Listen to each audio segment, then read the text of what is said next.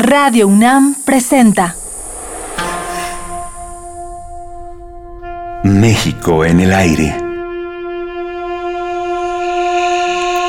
Reflexión, crítica, denuncia.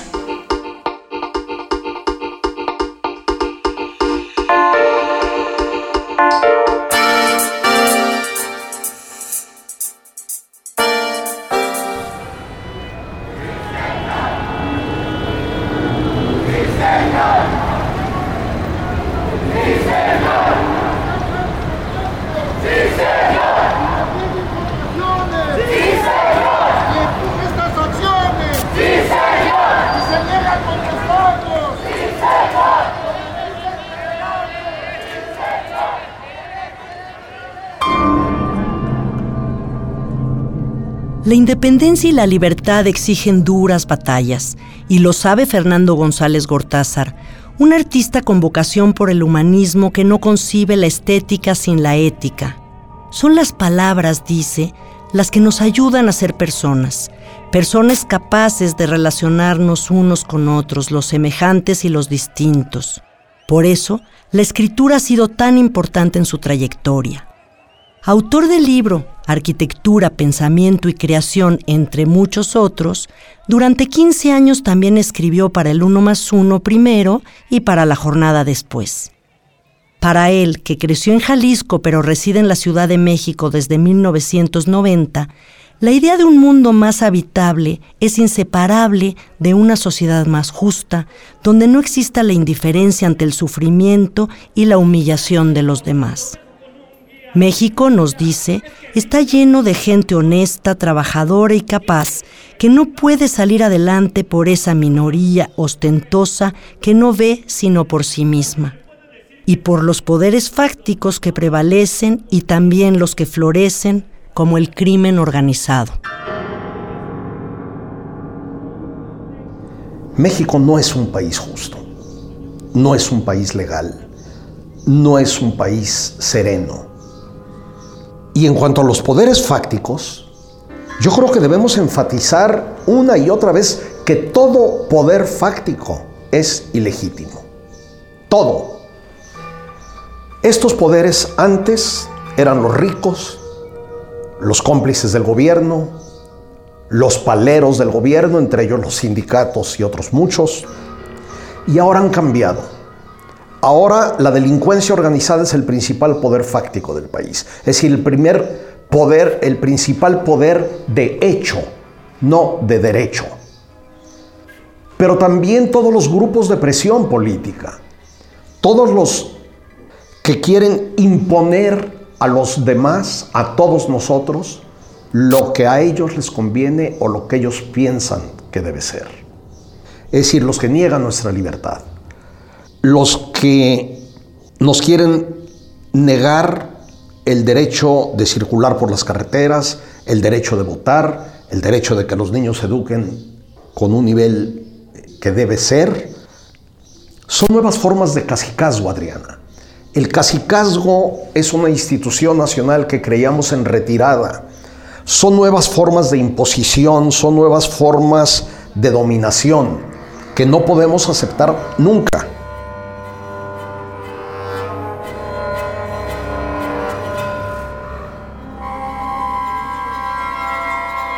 Y debemos recordar aquella frase de López Mateos, los caciques duran hasta que el pueblo quiere.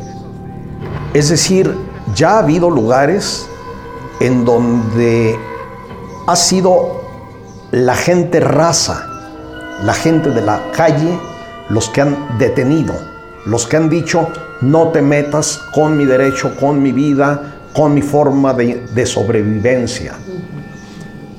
Pero desgraciadamente han sido muy pocos los ejemplos. Si ya tenemos no focos rojos, sino regiones rojas, cada vez más extensas del país. Es interesante ver que el epicentro de la inestabilidad, de la violencia, está quizás en el estado de Guerrero, y de allí irradia a sus vecinos, Oaxaca y Michoacán, ahora acaba de entrar Jalisco y luego hay otras focos aislados como Tamaulipas, pero ¿qué es lo que ha ocurrido con esta región para haberla convertido en lo que es?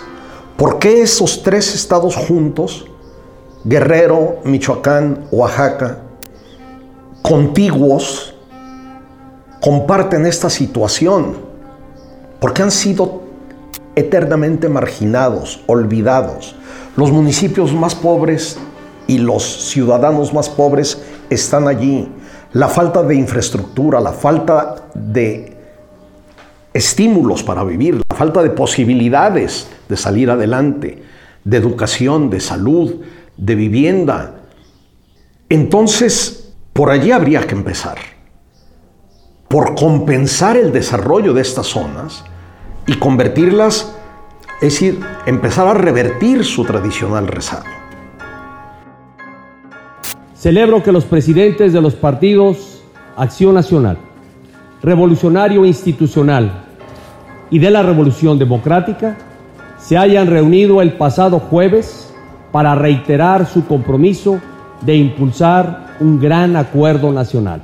Por primera vez se logra un acuerdo que no surge de la necesidad de enfrentar una emergencia, sino de la voluntad explícita de transformar al país. Continúa la tensión política en México Luego que el Partido de la Revolución Democrática anunciara su retiro del pacto, la coalición oficialista llamó a la oposición a reconsiderar su decisión y aclarar ante la opinión pública sus afirmaciones.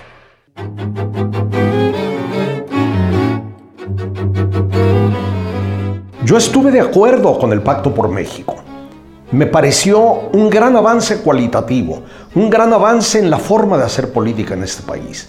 Una manera de basar en la concertación, en el diálogo, en el entendimiento y no en la confrontación eterna. También estuve de acuerdo con la mayoría, no con todas, las reformas que a partir de ese pacto por México se hicieron.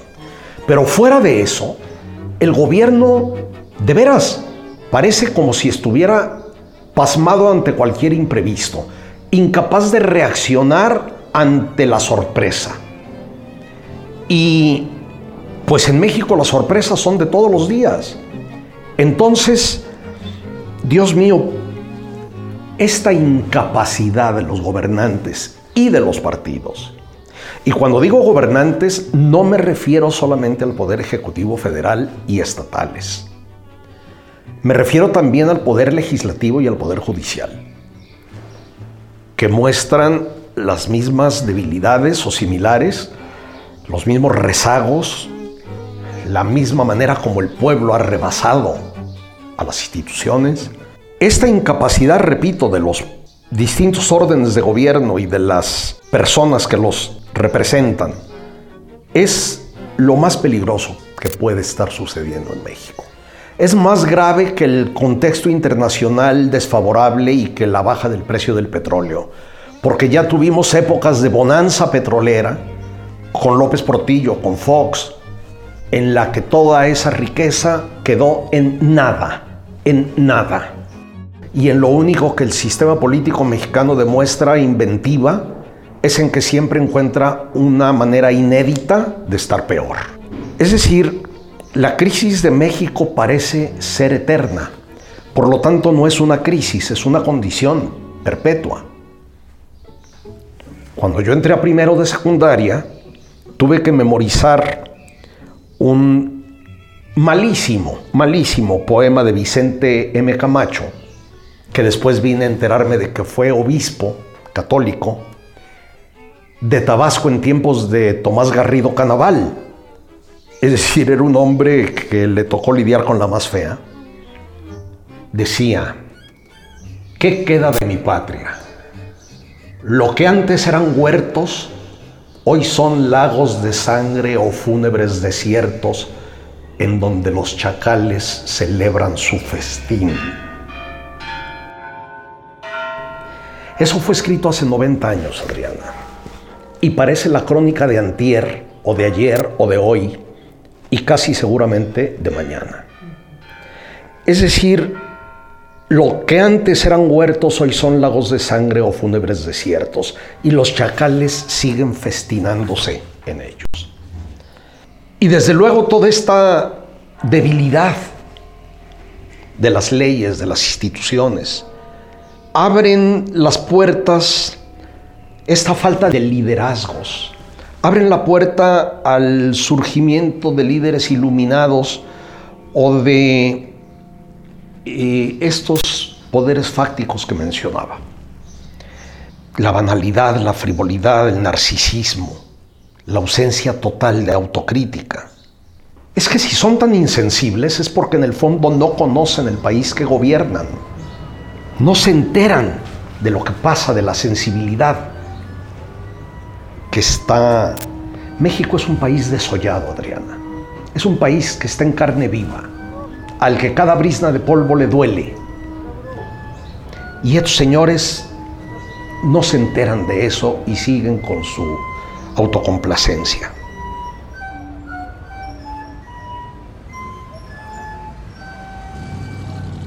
En el discurso del arquitecto hay también un lugar para la esperanza. ¿En dónde la deposita? Este será el tema para mañana, junto con la importancia del espacio público en la reconstrucción del tejido social y la necesidad de la belleza en la vida humana.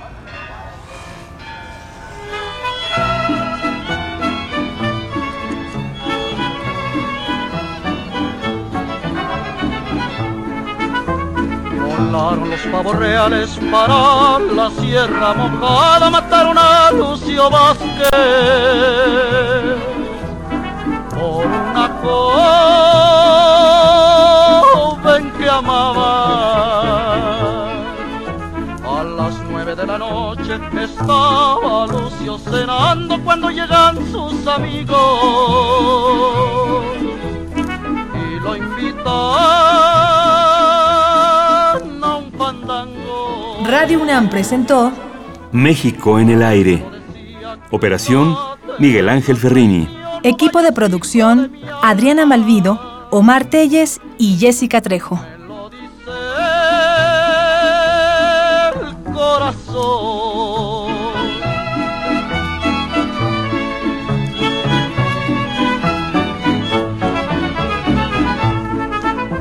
Montaron la sierra mojada cuando llegaron al baile. Y a su rival lo esperaba. Lo sacaron a la orilla por ver si sabía jugar, tres puñaladas le dieron. Al pie de un verde nopal